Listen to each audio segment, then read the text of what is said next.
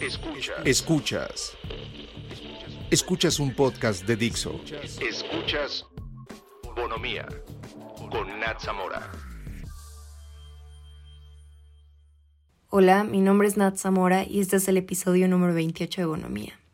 Estuve pensando en si debería hacer este episodio o no y le estuve dando muchas vueltas porque son temas que nos hacen sentir vergüenza e incomodidad porque nos han enseñado que son cosas de las que no podemos hablar y al hacerlo así nos deberíamos sentir. Pero después de pensarlo, creo que las pláticas incómodas son las más importantes de tener y por eso abro este espacio sin censura para platicar de sexo, la educación sexual que recibimos o no y cuestionarnos por qué seguimos sin normalizar esta plática. Hay muchos mitos y estigma que rodean esta plática y toda esta desinformación hace que tengamos creencias erróneas que a la fecha seguimos difundiendo.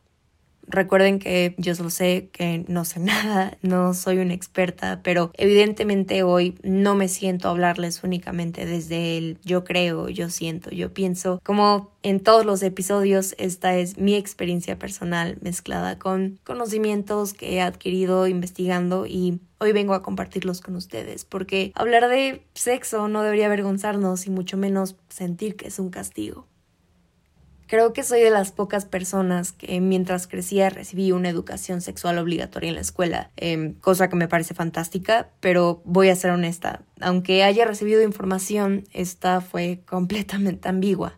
Me enseñaron que tener relaciones sexuales únicamente era con la finalidad de reproducirse y que si no estabas lista o listo para asumir una responsabilidad parental, entonces que lo mejor era abstenerse. Cabe recalcar que esta información era 100% heteronormada. Y digo, todo esto lo recibíamos como generalidades, pero llegaba un momento donde nos separaban. En un salón estábamos todas las niñas y nos hablaban de menstruación y en otro estaban los niños aprendiendo sobre masturbación y cómo usar un condón. Y salíamos y les preguntábamos qué les enseñaron y contestaban nada y ustedes nada.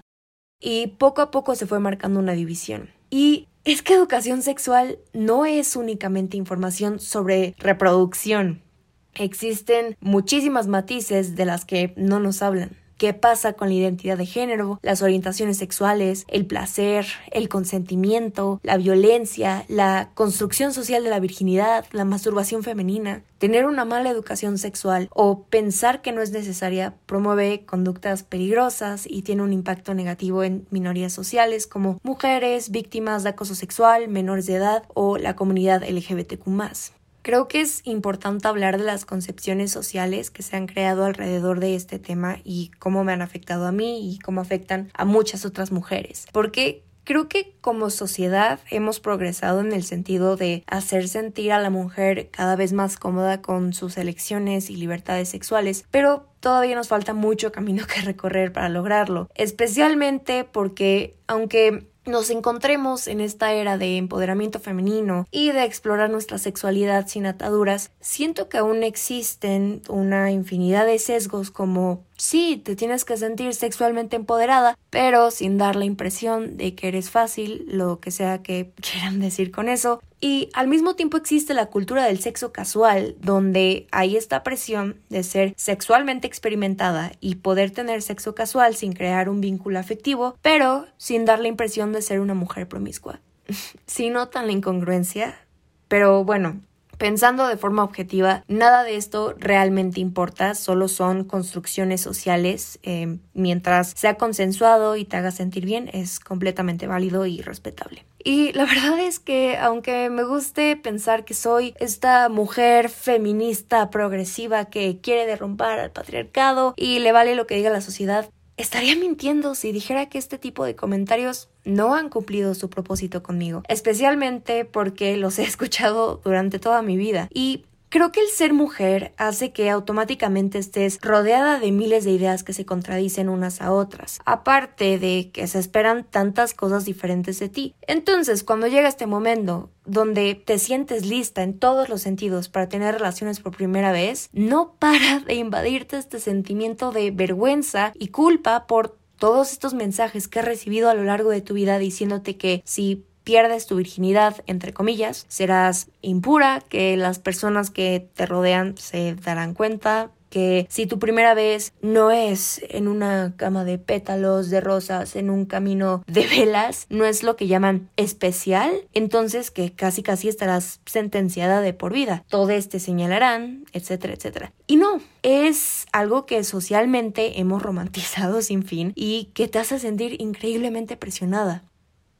Aparte, la definición que nos dan de virginidad es dentro de un contexto que asume que todos somos heterosexuales y que para perder tu virginidad tiene que ser sexo pene en vagina. Pero esta definición excluye a muchas personas. ¿Qué pasa con las personas bisexuales, lesbianas, gays o pansexuales que tal vez nunca tendrán este tipo de sexo? Por eso lo voy a decir siempre, el mundo no es blanco y negro y este tipo de conceptos automáticamente marcan una separación y generan etiquetas. Y todos estos mensajes Ok, vienen de diferentes contextos políticos, religiosos, culturales o educacionales, pero al final del día siempre tienen una connotación negativa para la mujer. Y es que, para empezar, le llaman perder la virginidad como si dejaras ir una parte importante de ti, y no. ¿Por qué digo que esto siempre tiene una connotación negativa para la mujer y no para el hombre? Es que cuando han visto que un hombre cis heterosexual sufra algún tipo de opresión sistemática por libremente explorar y disfrutar de su vida sexual. Nunca. O lo pongo en un escenario que todos hemos visto en nuestros círculos sociales. Si un hombre llega y cuenta que tuvo relaciones sexuales, todo el mundo le va a aplaudir.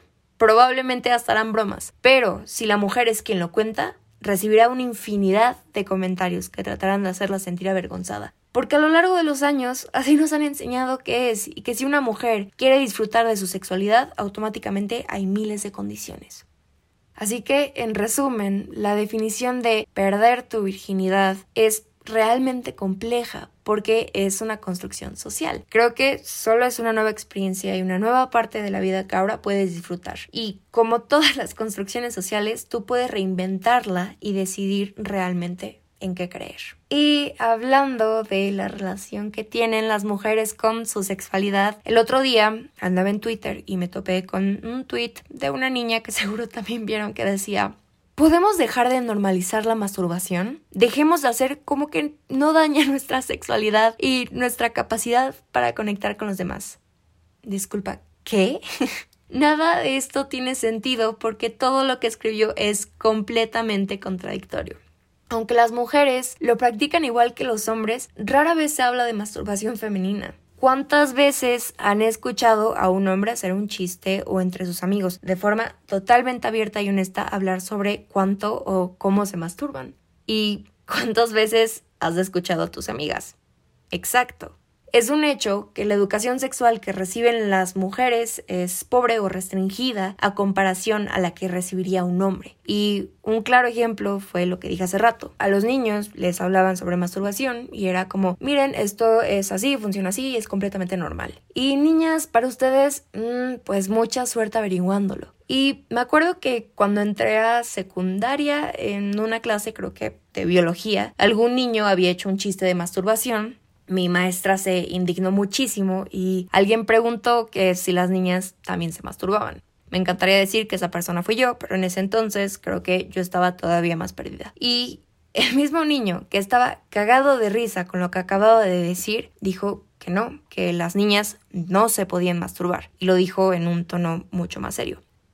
Y no lo culpo, por pensar eso. Digo, no lo justifico, pero veamos el contexto. Un niño de 14 años que toda su vida tuvo una educación sexual que lo hizo creer que cuestiones como la masturbación o aprender cómo usar un condón eran temas exclusivamente para hombres. Aparte de que no sabía de qué diablos nos estaban hablando a nosotras en otro salón y ni siquiera entendía por qué nos habían separado desde un principio. Por supuesto que iba a arrastrar estas creencias hasta su adolescencia. Y ya mi maestra dijo que las niñas sí se podían masturbar. Entonces, evidentemente, la siguiente pregunta fue, ¿cómo? Y su respuesta fue, mm, ay, no sé, niñas, mejor búsquenlo en internet. Y por comentarios como este, una, nos hacen creer que la masturbación en general no está bien. Dos, que es algo prohibido para las mujeres. Y tres, aparte de que perpetúan la idea de que estos son temas de los cuales no deberíamos hablar, fomentan buscar información en fuentes que para nada son seguras o reales. Un ejemplo de esto es el porno.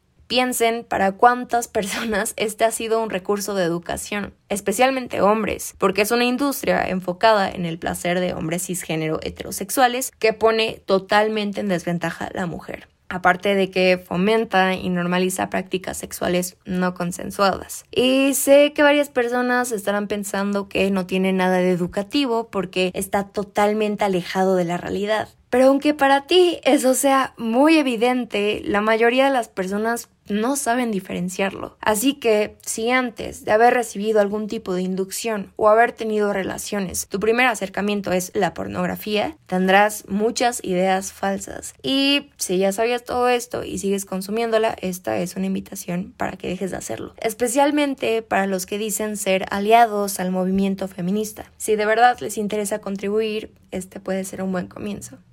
Sé que con este comentario tocaré muchas fibras sensibles en masculinidades frágiles, pero como lo dijo Robert Jensen, los espejos pueden ser peligrosos y la pornografía es un espejo que refleja cómo los hombres ven a las mujeres. Pero tal vez se sigan preguntando, ¿Qué tiene que ver el feminismo y la industria pornográfica, específicamente la que está dirigida hacia espectadores cis heterosexuales? Y es que tiene mucho que ver. El feminismo busca liberar las opresiones que existen en contra de la mujer. Exige el reconocimiento y derechos que tradicionalmente han sido reservados para hombres, los famosos privilegios masculinos. Estos no son legales, son sociales. Eso quiere decir que no están escritos en algún libro de leyes, sino que son parte de un conjunto de ideas de control social, o sea, el patriarcado.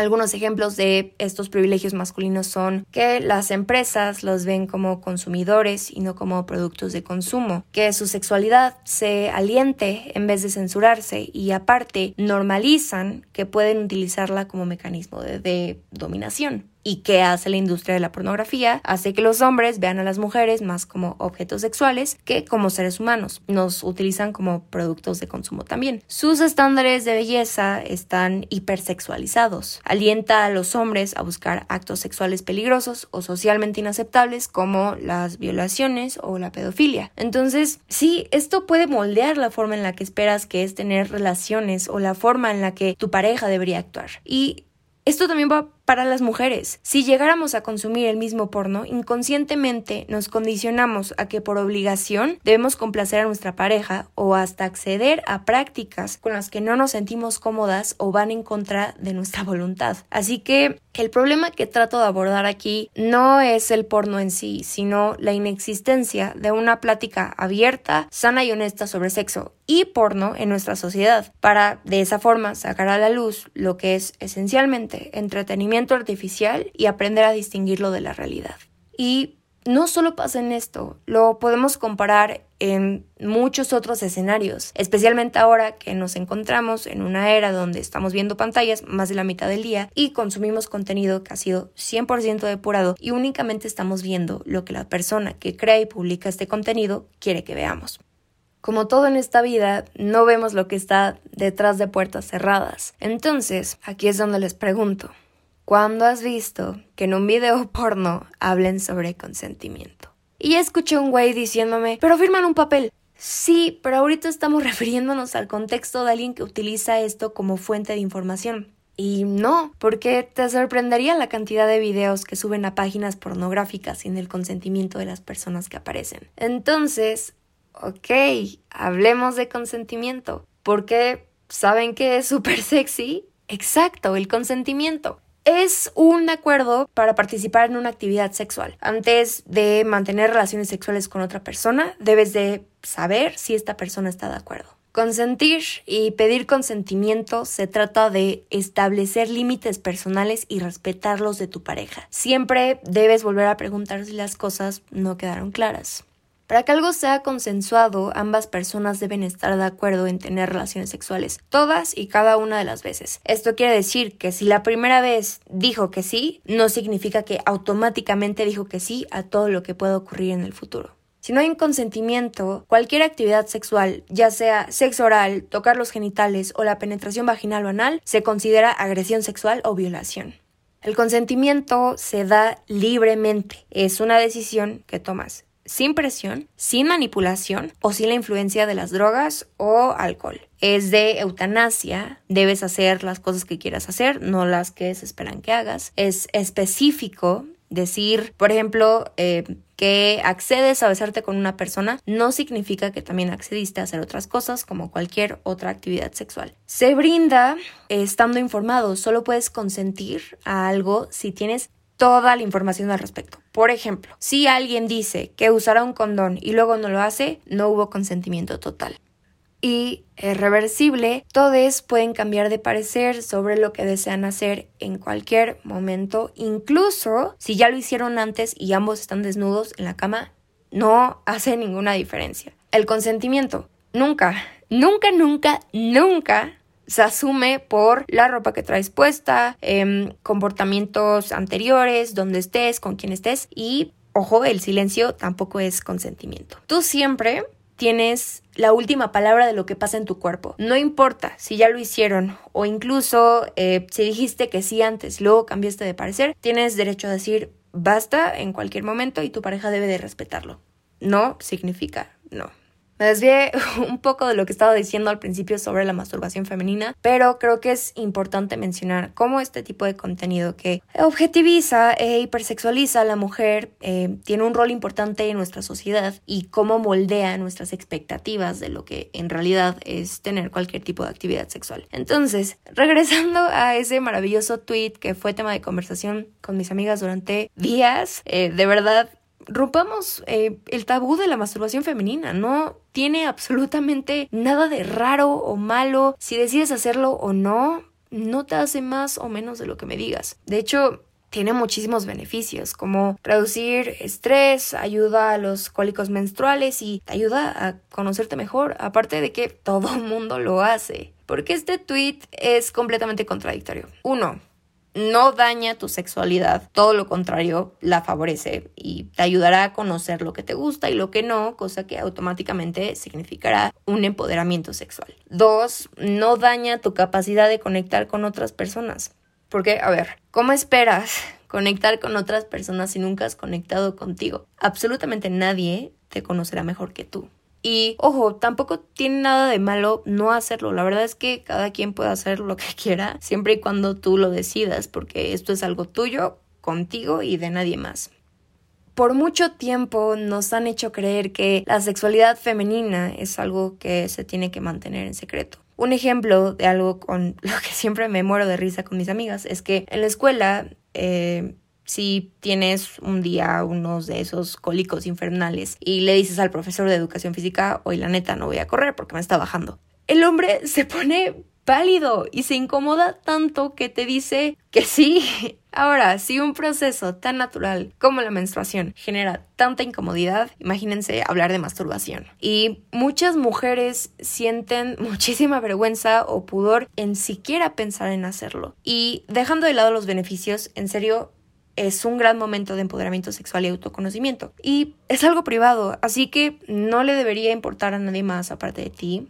No tienes que dar explicaciones a nadie y tampoco tienes que decirlo si no quieres. Pero si lo habláramos, podríamos darnos cuenta de que es más común de lo que esperábamos. Y entiendo que ante los ojos de la sociedad las mujeres nos pintan como que somos completamente morales al punto que es difícil pensar que también tenemos una vida sexual. Y fue en 1960, con la primera ola del feminismo, que se tocó el tema del empoderamiento sexual femenino. Y aunque pareciera que han pasado muchos años desde eso, aún nos falta un largo camino que recorrer. Porque hoy sigue siendo un tabú y sigue siendo difícil hablar sobre todas estas prácticas sexuales. Y confío en que continuaremos alzando la voz sobre estos temas para que en un futuro podamos vivir una sexualidad plena.